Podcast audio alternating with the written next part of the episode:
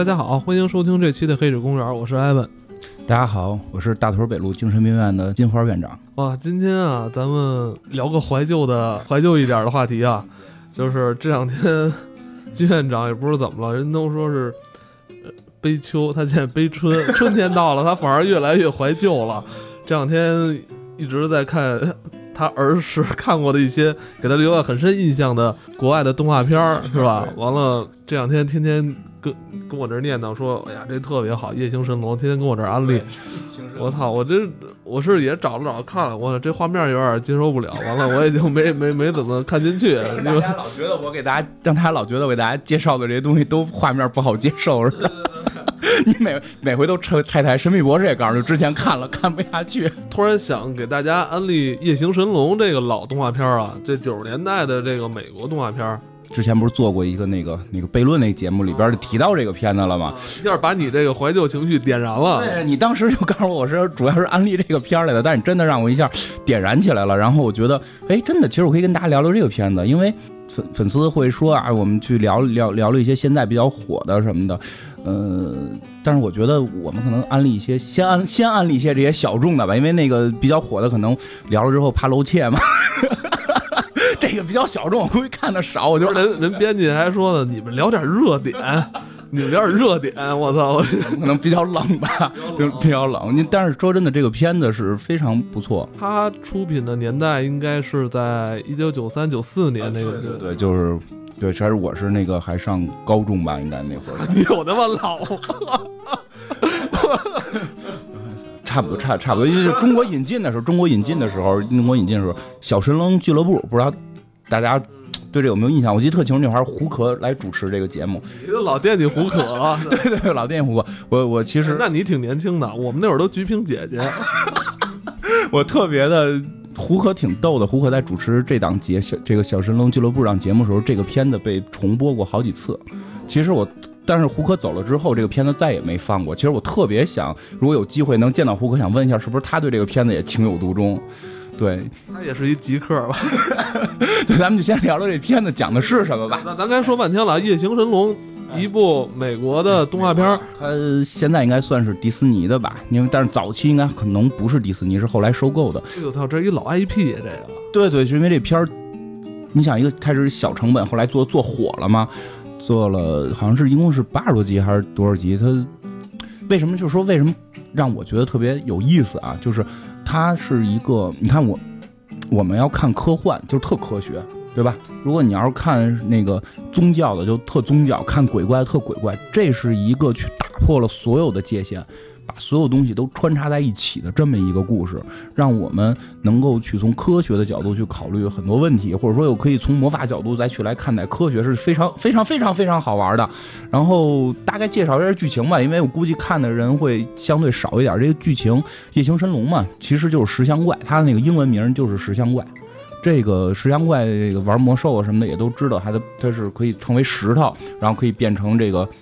这个这个活过来，对吧？它这里边有一个设定，就是主人公是叫格利亚，是一个这个夜行神龙，就是这个石像怪。它的设定是白天他们会成为石像，晚上才可以成为神龙。然后他和这个 这个这个最早这个故事一开始是在一个欧洲的小城堡里啊，这小城堡里边就是。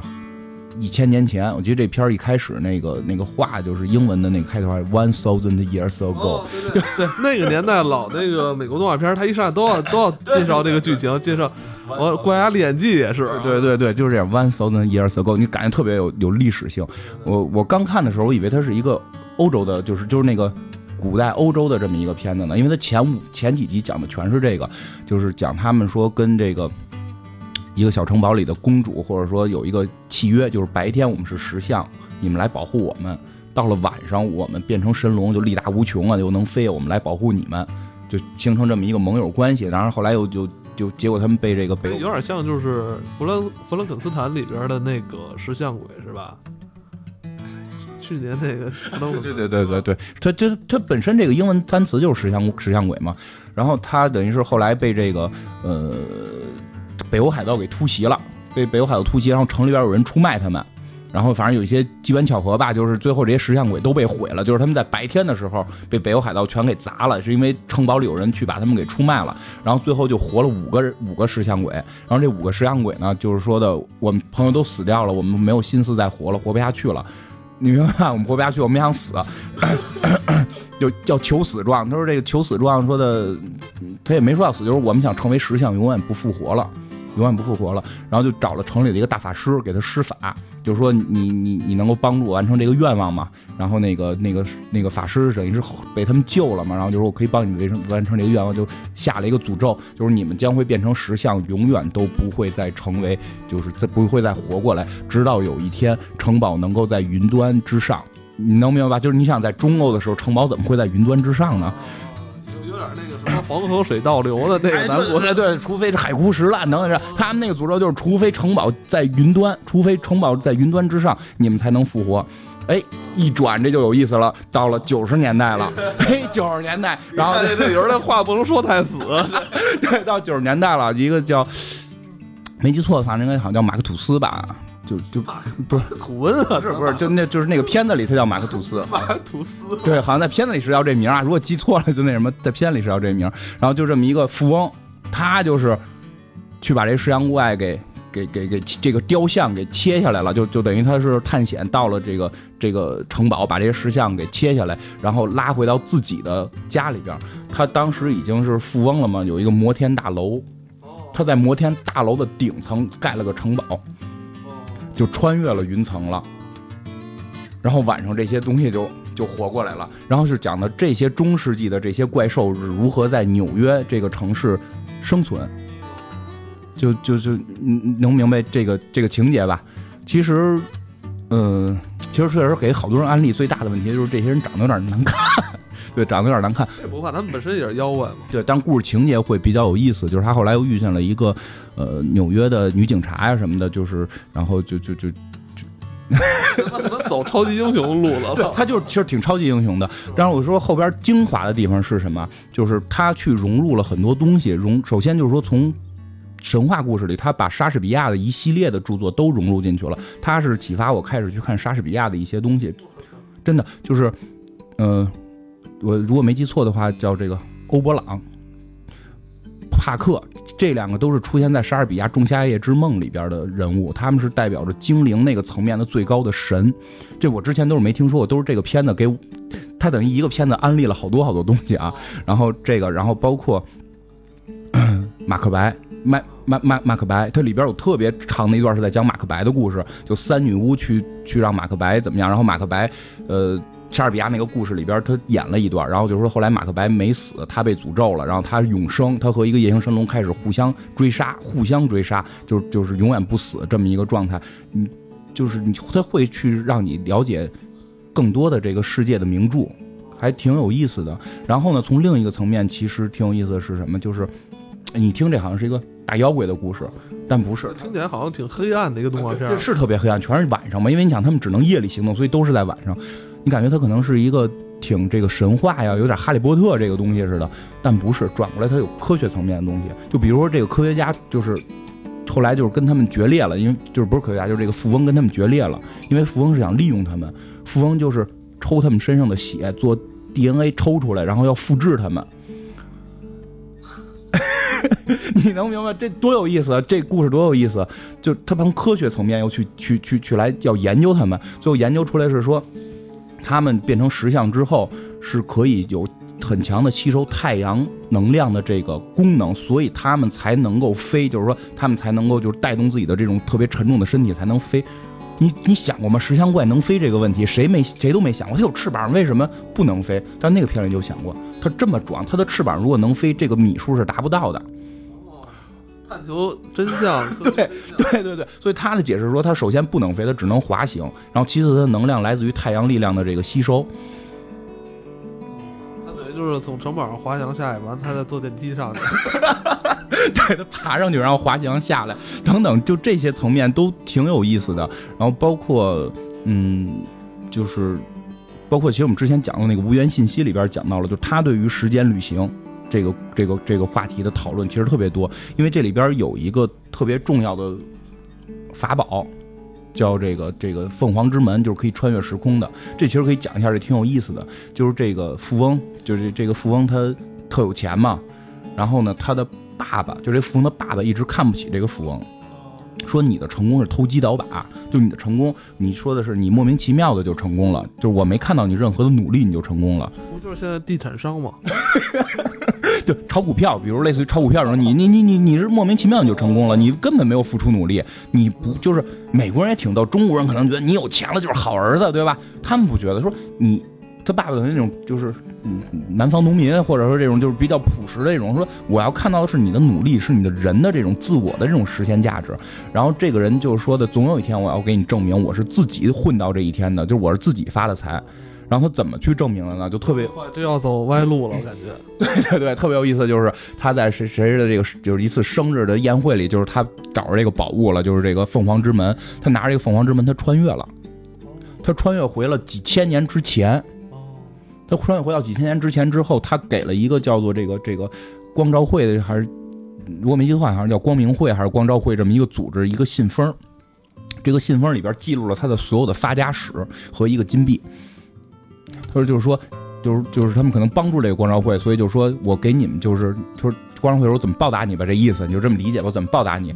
就就一件事儿，你隔一千年在一个海滩找一个叫什么马克吐吐斯的这么一个年轻人，你把这个信封给他，就是你们这个组织会一直延延续下去，这是你们组织的一个里边秘密的这么一个。”叫叫什么也好，就是这这这这么一个仪式也好，秘传一个秘传。你必须，当然传了多少年之后，大家不知道为什么要传这件事儿，明白吧？但就知道有这么一件事儿。真的，最后到了八十年代末九十年代初的时候，他们就等了一千多年，终于我这个秘传可以成功了嘛？然后他们就是真的，这个光照会人就去了海滩，找到这个人了，找到人把信封给他了，就给了那个年轻的马马克吐斯。他当时什么都不知道，他还是一个就是很一般的一个屌丝的状态。打开信封一看，就是这是我自己给自己写的一封信。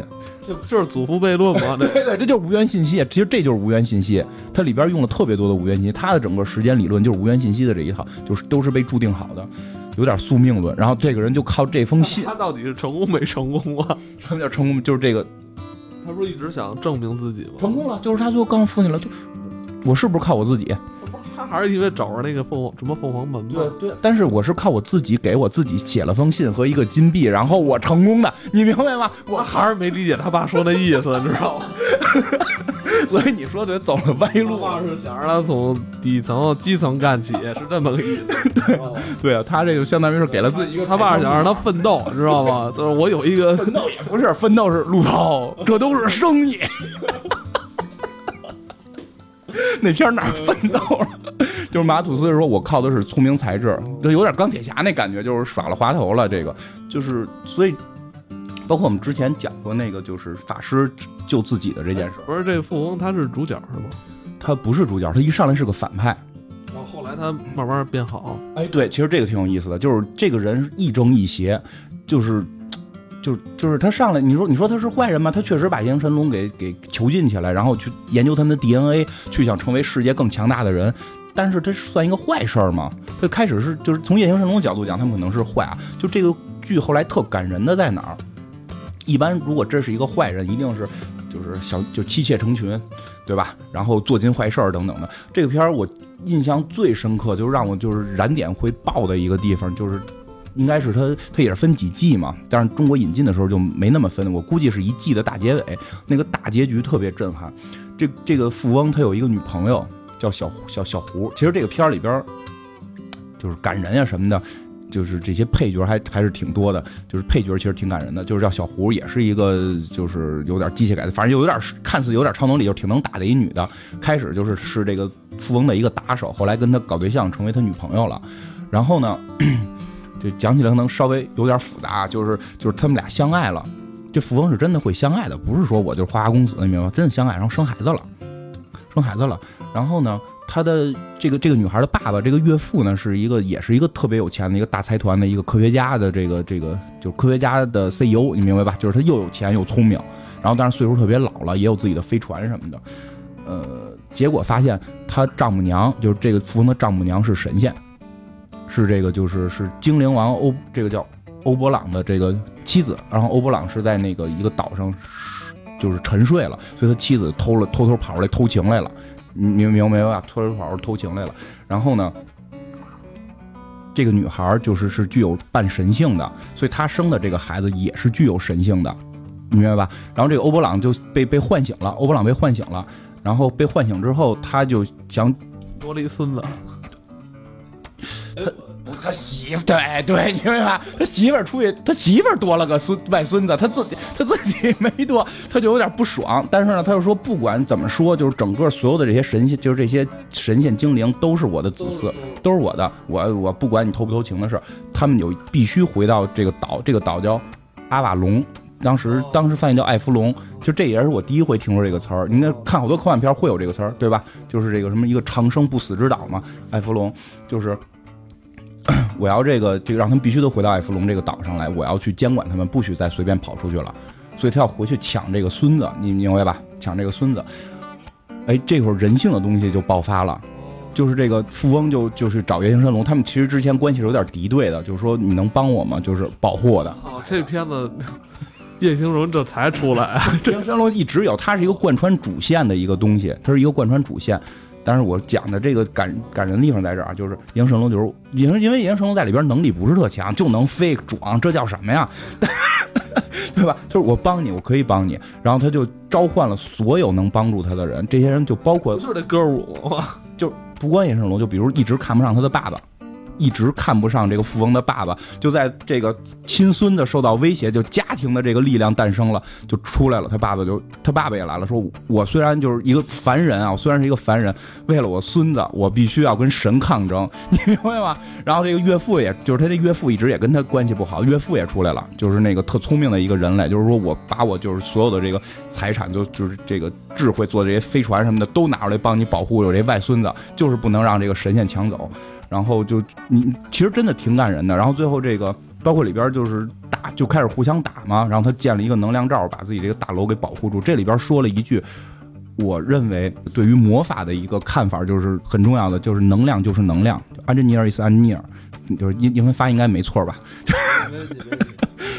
就是说这个欧布朗就变得特别大，去打这个房子嘛。他建了一个能量罩嘛，像达拉然那样的。对对对，就类似于就是科技的达拉然嘛，就是他们就说你怎么去跟神抗争，然后他就说了这句话，说能量就是能量，魔法也是能量，它总有耗耗光的时候，我用能量抗争它的能量，就是我们的科学不一定就是怕魔法。其实你知道这个是我觉得这里边很精华的一个一个东西，你再想想我们中国拍的这些片儿，就念咒，他一念咒，任何物理学东西咱们就都没有了。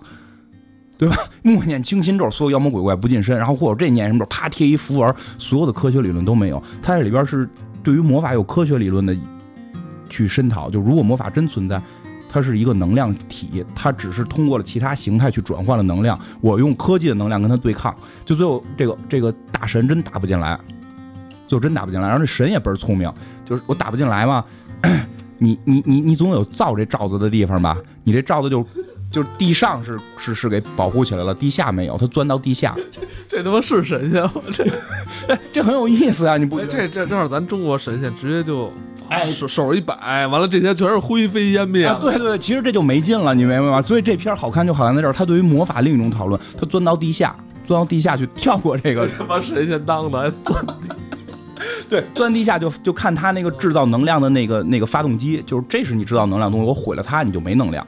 就是你明白这这很有意思。神仙挺懂科学的，神神仙当然懂科学。你当神仙闹着玩，就是他媳妇儿为什么？就是说那个谁，那媳妇儿为什么出来偷情？就是他想学科学，特别有意思。所以他找了地球上最聪明的一个科学家结婚，就是生孩子。他就是想学科学，觉得科学也是魔法的一种。然后，然后这个感人的地方什么？他最后都给吸收了嘛，然后钻上来说这个欧博朗还是有弱点，怕铁，就是怕铁器碰到自己的身体。然后那个就哪儿都是，就然后他上来之后就拿把勺我就弄上了，然后上来之后他又去抢那孩子嘛，就这时候这个这个这个富翁的爸爸就一直跟他就是有隔阂嘛，为了保护孙子，拿着一个那个鱼叉，就就是那个鱼枪，就能打出铁钩子那鱼枪，就是你即使是神，我为了保护孙子，我也会付出一切，拿那打打那个打神仙，你明白吗？就是。就特感人，当时那个感觉就是一个一个变得像一个变得像摩天大楼一样的神仙在你面前，然后人类去去通过自己的所有的材质跟能量和盟友去结成盟友去保护自己的这个子嗣，其实这个在中国片里是很罕见的。可能咱中国就是说，一般怎么怎么可与不与天斗？对呀、神仙来了，啪一翻手就是一个五指山就给你压住了。其实这是一个让让我血脉喷张的这么一个一个情节，这个非常的我就是得干你。对，我要你怕铁呢，铁我这有的是。对呀、就是他们会去研究这些东西，其实还挺有意思的。这个，所以就是这个片，你还说了半天那五个异形人龙呢，我操！就是这片儿神龙不是重点，真的。这个片子里边这个神龙呢，就是贯穿整个故事主线。明白吧？他是一个贯穿主线的这么一个人物角色，因为他们能力也不是超强，就是最后有一些精彩的剧情，他们是存在，但并不是说以他们去为主。比如他们会有一些旅行，比如他们这个就是像刚才讲的那个阿瓦隆那个岛，就这个岛也是我在看了这个片子才知道的。阿瓦隆好多，这其实挺有意思。国外的科幻和宗教和这种传说是特别喜欢结合在一块儿的。你能看到很多科幻里边的公司起名叫阿瓦隆，对吧？当时那个片子里翻译叫艾弗隆，就现在叫就翻译叫阿瓦隆。为什么？这是源自于亚瑟王传说，就是亚瑟王死后是到了安葬安葬到了这个阿瓦隆，这里边有他的这些骑士什么的，这里边有不死的这这这种就不死的这种概念。这片里边就是他们第一次对抗那个叫欧伯朗的时候，就把亚瑟王给翻出来了。就是亚瑟王是是在这个岛上的，然后他从这个岛上把亚瑟王给想法给给唤醒，然后所以就是说它里边就是神话故事，然后把这些东西去科学化的看待，其实这个是很有意思的。夜行神龙是是从这个就是他们在阿瓦隆里打败了这个第一次打败这欧伯朗之后，他们就后来进行了一些旅行，然后这个旅行的过程中遇到了很多事儿，包括里边有很多什么亲情啊、儿女情啊、爱情啊的这种，包括生死，包括生死的这种讨论。真的是这个这动画片拍的，我操，这内容量相当丰富，对对对有点不像动画片，就不像现在动画片给咱用对对。这 对，这是肯定的。就国外很多动画片都是其实有相对到这个层面的。他会，嗯，而且他很注重就是这个联系角色联系，还有他这个角色起源，还有里边儿这些他所出现的地区也好，还有他都是有迹可循的，不是说这东西我给小孩儿看，那我就跟他随随便编一个，是吧？是吧？这个真不是。其实其实都会，小孩儿看完他都会有疑问，小孩儿看什么都觉得新鲜，但他这个动画片里边儿。这出自哪儿？阿瓦隆，他这个典故是从哪儿来的？对对对他都有。对，你看这个就跟看一本百科全书似的。这个是让我就就就包括北欧神话什么，就是就是看这个是非常系统。这个对对对，你可以就是通过这一个片儿了解很多很多知识点，然后你如果有兴趣，你就可以去看他的书。其实国外的那个年代，我现在应该也差不多，但我们见不到了啊。就国外动画片儿长期的是做这种事儿，为什么外国可能小朋友的知识面儿真的会比我们可能广一点儿呢？之前也讲过那个叫什么这个忍者神龟，我知道文艺复兴就是通过忍者神龟，对吧？他很多小时候看《忍者神龟》动画片的，都是从那儿知道文艺复兴三杰的。知道文艺复兴三杰后，来等到那个历史课一讲文艺复兴三杰的时候，咱们都乐，就都想着那个乌龟。想那几个乌龟是吧？但这没，你没发现这是一个特就是教育的一个特别好的形式，对对对是吧？寓教于乐嘛。对对对，包括这个说这个想起来，那会儿小神龙俱乐部还放过一个叫《神偷卡门》，那个片子就是有一个叫卡门的一个女盗贼，那个那剧情还挺有意思的，就是有点网络游戏的感觉，就是每集会有一个小孩，一个真实的这个小孩，不是动画片，先在电脑上打，咔咔咔打字儿，然后进入角色，然后他最后进入到那个神偷卡门那个角色里边去去抓神偷卡门，然后神偷卡门每一集要偷一幅世界名画，他通过这一个一系这一系列动画片就就让外国的小孩对各种的世界名画有了认知。也也产生了兴趣。对，产生了兴趣。你你你上来你就跟他讲这个是梵高，他他特别，他才不感兴趣呢。他一定是通过这些动画片他感兴趣的东西去引申出来感兴趣。其实就这也是我觉得我们小时候比较幸福的一点，对，真是。能够看到这些国外就是当时的这种好的片子。对，而且几乎都是同步的。对对对，其实说到这儿，我就想起来，这个我们长长大了之后看这些美剧的时候，经常会让我有一种特兴奋的地方，觉得我儿时特别美好，让我觉得我儿时还美好，我儿时特别美好几个点，其实得在这说说两次，一次是看《破产姐妹》，一次是看那个《生活大爆炸》。这个《生活大爆炸》里边不是有四个主人公嘛？其中有一个是那个那个工程师，就是那个比较好色的那个人，他有一次提到，就是说有有什么东西是他。就是他想证明自己眼睛特别尖，什么东西都能找到，什么东西都逃不过他的法眼。他举了三个例子，就是有三样东西都逃不过的法眼：神偷卡门、神偷卡门、聪明的窝里和娜塔莉波曼的裸照。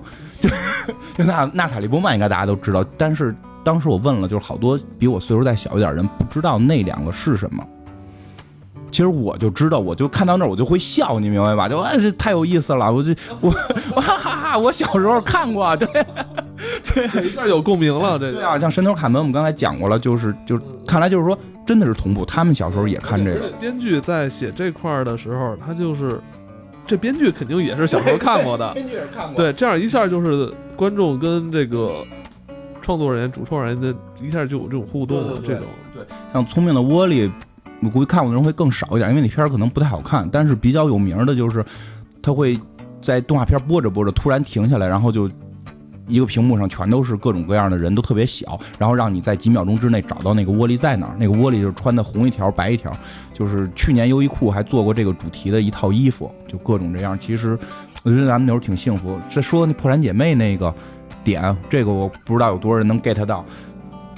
有一次就是就是那个破产姐妹那两个主人公在一个就是那个国外那种洗衣的洗衣间里边，然后他们要洗衣服，突然有一群人看着跟疯子的似的人冲进来，然后穿的特别奇怪，要占领这个洗衣间。他说：“你就是我们要洗衣服，你干嘛占领？就跟他们对打嘛。”然后那边说：“我们要开一个九九零年代的 party，就是我们要回归九零年代那个状态。”然后那个主人就是这个破产姐妹主人公 Max 就跟他嘴炮就对打，就不同意我们要洗衣服什么的。然后那边那个打架的那个。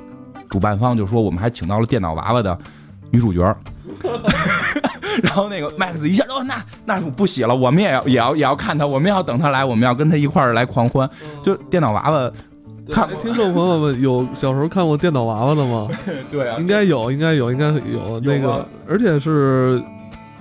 那会儿暑假老放，对对对对，讲的是一个就是有一个家的爸爸，爸爸的科学家爸爸造了一个机器娃娃，做了一个机器娃娃，在家里边那个就是假装是他妹妹，然后在家里边的那个那个娃娃就劲儿又特大，然后面无表情，说话都特别。最逗是他们家有一个邻居，邻居老偷窥他们家什么什么事儿，对吧？神经病似的那邻居，那邻居一个 小女孩，有一小女孩，还有他妈，他妈特别胖，然后老说那个 no no no no no no。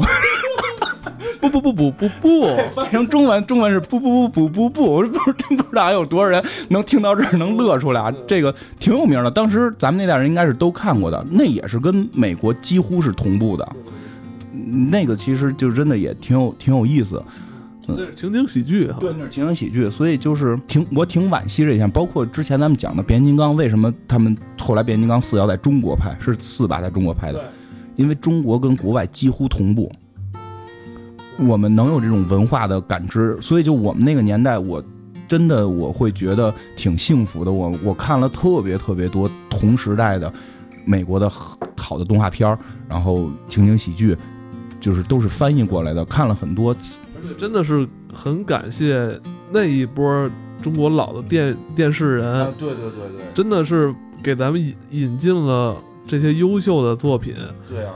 当时门槛比现在要好进多了，现在你要找的话，这里边好好多都不就进不来。以现在的标准，像像《夜行神龙》这个片子有一个特别大的遗憾，之后没有了。之后我反复想看这个片儿，这个片儿只有台版翻译，但台版翻译的字幕组也只做了二十多集，它应该是是六十多集还是八十八十多集，我记不清了。后边就全部都是英文的，你找不到中文版。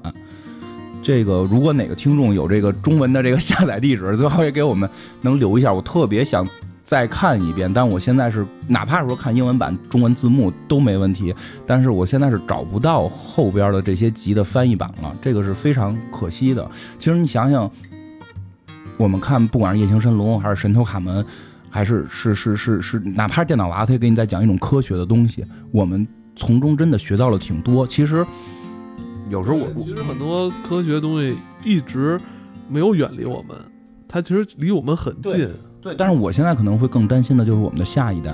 你打开电视就是《熊出没》，对吧？熊出没》，然后《喜羊羊与灰太狼》，其实我个人是挺喜欢看，但是，但是它它的教育意义确实还是偏弱，这个是真的，其实还是偏弱。《熊出没》我是禁止我们家孩子看的，就就是我实在看不懂，他能让我的孩子学到什么？你有时候我们老会去怪国外的片子打打杀杀，哎，那你现在平时给他下点什么动画片看吗？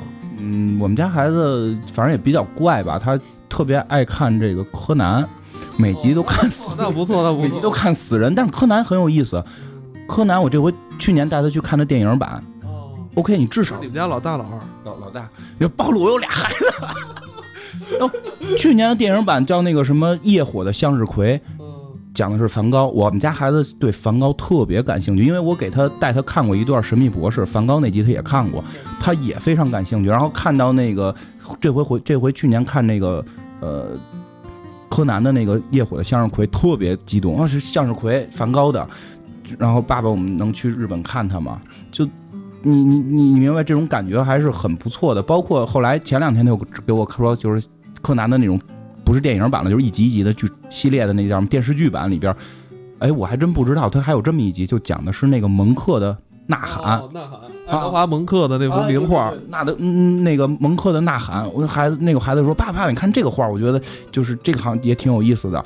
然后别别，你知道爱德华蒙克那呐喊，我最早怎么知道的吗？嗯，我猜一下，情景喜剧，呃，不是不是 不是，再再给你一次机会啊。再给我一次机会，惊声尖叫，呃，不是不是，那是那你说我印象中小时候咱们看那个日本漫画《乱马二分之一》里边的那个高桥留美子，她特别喜欢把那里边那人物在慌张的时候画成那个爱德华蒙克里边那张人脸那样，就是啊就那样，一到遇到惊讶的时候，她特有那个风格。对对对，对，后来他我看过一篇专访说，好，他也是有有所借鉴吧，或者或者说也怎么说是一种致敬吧，有那种有那种含义。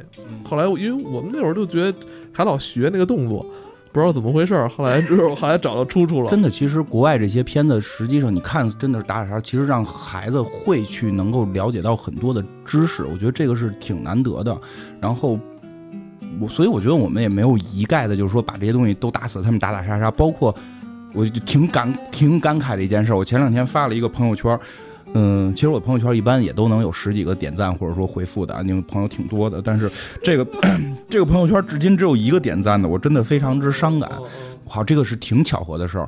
这个月的十九号这天，正好看了这个漫威出的一个漫画，叫这个《蛛丝》，就是是讲的这个一一个女蜘蛛侠吧，你可以理解为这个不是重点，就是她在打斗过程中遇到了这个仿生鸟，就是另外一个英雄仿生鸟，他在嘲讽仿生鸟。这一集应该是早就出了，然后是中文翻译可能是近期的。它这里边提到了一个人名叫这个哈伯里，就是就是嘲笑仿生鸟，就是说什么哈伯里怎么怎么样，怎么怎么样？为什么呢？就是底下有一个星号嘛，然后底下会有注解，就是真的这些字幕组这个翻译组也挺好的。他翻译这人是谁？这个人是《杀死一只知更鸟》的作者，《杀死一只知更鸟》的作者，这个是个本名著。所以你明白，对对面那个人是仿生鸟，所以他用杀死一只知更鸟来嘲讽他，就是我要杀死你，大概这么个意思吧。然后我说这挺有意思的，结果呢，隔了两天还是一天呀，我在朋友圈里发现了有这么一条，就是这个叫什么致永别的知更鸟哈伯里逝世了，就在十九号当天。就是我在知道他这个名字的这一天，实际他已经逝世了，我也挺感慨的。就是这些，不管是漫画啊，还是这什么，他们的作者，像你刚才讲的高桥留美子，他不是一个天天跟家就是傻，人家也是去看各种名名画，对吧？看各种优秀作品，然后再回来创作漫画。他们的这些作品里都是带着各种的这种文化的，所以我希望中国未来也能够拍出能够有这种文化性的，不管你里边去去讲的是中国文化，还是去讲的这种外国文化，能拍出这种有文化性的动画，让我们的孩子在看完动画之后学习到点什么。但这个学习千万别是蓝猫淘气三千问。觉得是能，我说能开发他们的兴趣。对对对，就是你本身对片子很感兴趣，但是同时又能够去体会到一些知识，这是一个美好的祝愿吧。那好吧，那咱今天就聊到这儿，好吧，咱们下期再见。再见。